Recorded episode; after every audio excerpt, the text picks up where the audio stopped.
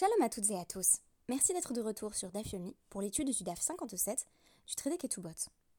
Hier, c'était ma rentrée à la yeshiva et le reste de la journée, je m'occupais de ma fille. Je n'ai donc pas eu la possibilité d'enregistrer. Mais ce matin, je suis de nouveau avec Elisheva et je crains de prendre trop de retard. Par conséquent, je vais essayer d'enregistrer seulement quelques minutes, tandis que ma fille est à côté de moi. Pour l'instant, je dois dire, très sage. Rien n'exclut toutefois qu'elle se rende compte que je suis en train euh, d'enregistrer, le cas échéant, elle risque de se jeter sur le téléphone et ou l'ordinateur. Donc le temps nous est compté. C'est pourquoi j'ai décidé de n'aborder qu'une expression qui a retenu mon attention dans la Mishnah. Alors, lorsque l'on se penche sur la structure du mariage juif classique, on constate que sont réunies en une seule journée les deux étapes distinctes. D'une part, les kiddushin, les fiançailles, et d'autre part, les nisouin, la rouba elle-même. De sorte que ce que nous appelons les fiançailles à l'heure actuelle, cela ne correspond pas du tout à des kiddushin ou erousin, et n'a donc pas la même signification à la que cette cérémonie.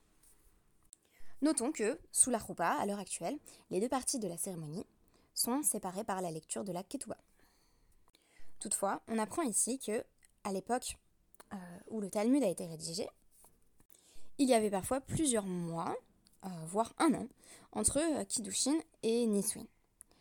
Durant cette période de temps, ils étaient considérés comme mariés du point de vue alarique, même s'ils ne vivaient pas ensemble. En effet, dans la plupart des cas, la femme continue à vivre dans la maison de son père et le futur mari dans la maison de ses parents. Pourtant, si la femme en venait à tromper son futur époux durant cette période, elle serait considérée comme pleinement coupable d'adultère. C'est pourquoi, à mon sens, on a réuni les deux cérémonies. Cela permet en effet de se débarrasser d'un certain nombre de risques euh, du point de vue sociétal et religieux, et notamment des risques d'adultère. En effet, on a là affaire à une période de fragilité où le couple ne bénéficie d'aucun des avantages de la vie maritale, mais de tous les inconvénients. La Mishnah que je souhaite étudier aujourd'hui affirme même qu'à partir, selon les cas de 30 jours ou de 1 an, le fiancé se voyait dans l'obligation de nourrir sa fiancée, quand bien même ils n'habitaient toujours pas ensemble. Je vous rapporte cette Mishnah, Matnitin, Nelsinim la Betula Shnemasar Chodesh, Mi She Haba'al. On donne à euh, donc une jeune femme qui n'a jamais été mariée, euh, une jeune femme vierge, 12 mois pour se préparer, à partir de la demande du mari. On voit déjà ici qu'il est considéré alariquement comme son époux, euh, donc à partir de la phase des kiddushin. Pourquoi? Les farnes d'atma, c'est l'expression qui m'a vraiment intéressée, pour gagner sa vie en fait, pour se préparer matériellement au mariage.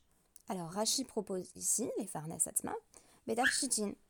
Elle prépare son trousseau, elle prépare des ornements qu'elle va porter par la suite dans sa vie maritale. Mais, dans notre contexte, on pourrait l'entendre de façon euh, beaucoup plus large. On lui laisse du temps pour mettre un peu d'argent de côté, par exemple. Lehisha, car notinim laish les et Et le même temps qu'on donne à l'épouse, on le donne au mari pour qu'il puisse gagner sa vie. Qu'est-ce que cela signifie Les farnes atmo, nous dit Rashi, et qu'il ait de quoi payer le repas du mariage, euh, donc en gros les, frais euh, liés à la cérémonie elle-même. Ou les almanas, shloshimium. Et une veuve ou, une femme divorcée euh, qui a déjà vraisemblablement préparé son trousseau et qui a besoin de moins de temps de préparation, on donne 30 jours. Higiasman velonissu.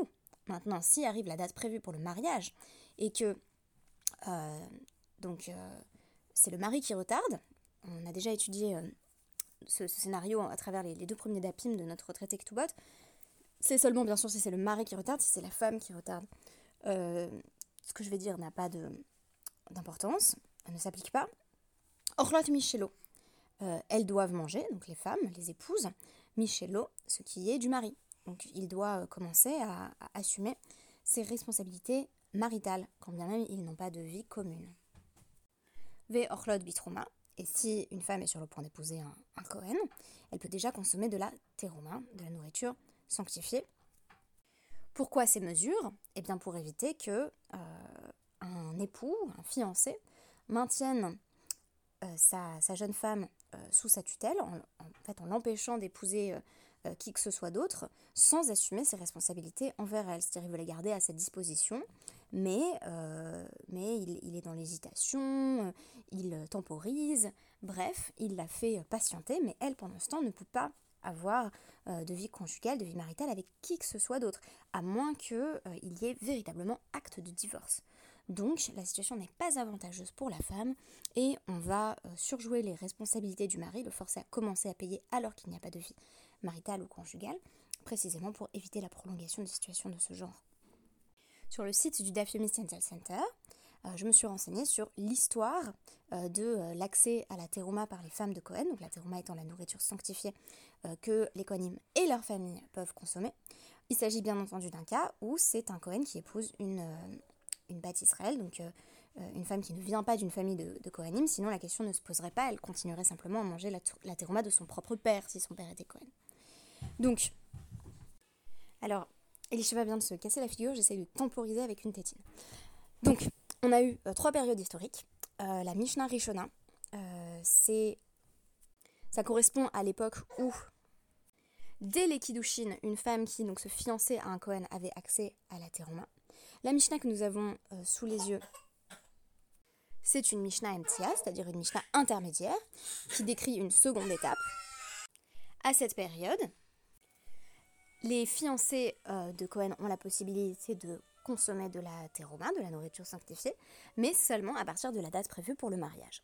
Tandis que la Gemara va nous révéler que la conclusion finale, la Mishnah Araona, euh, pour éviter euh, des complications liées au fait que bah, on allait apporter de la terouma à cette fiancée, mais dans la maison, euh, dans, la maison de son père, donc dans, une maison qui n'est pas une maison de Kohanim, et du coup on craignait que par inadvertance d'autres personnes de la maison qui n'étaient pas des Kohanim n'en viennent à en manger. Alors on a déclaré que les épouses pouvaient seulement consommer la terouma lorsqu'elles épousent un Cohen. Euh, donc elles pouvaient seulement la consommer à partir des euh, donc à partir du moment où ils sont euh, pleinement et entièrement mariés. Une autre raison qui est présentée pour la, modification de ce droit de la fiancée d'un Cohen à accéder à la terouma, c'est ce que euh, Rav Shmuel Bar Yehuda appelle simphon. Simphon, c'est quand on va rompre les fiançailles. Donc le Cohen euh, s'était engagé à épouser cette femme, il ne souhaite plus l'épouser, voilà qu'elle a consommé de la terouma sans finalement jamais avoir été euh, l'épouse d'un Cohen, donc ça aussi c'est problématique.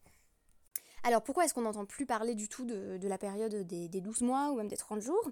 Euh, Les 12 mois on n'en entend plus parler parce que assez rapidement les, mariages vont avoir lieu un peu plus tard dans la vie des jeunes femmes. Donc en réalité, tout ce que je viens de dire sur les 12 mois euh, s'applique spécifiquement à une femme qui aurait moins de 13 ans. À partir du moment où elle a plus de 13 ans, elle ne bénéficie que euh, de 30 jours. Voir à ce sujet le Rambam, Sefer Nashim, Il 10-17, ainsi que le Shulchan Aruch, Even Haezer 56.1.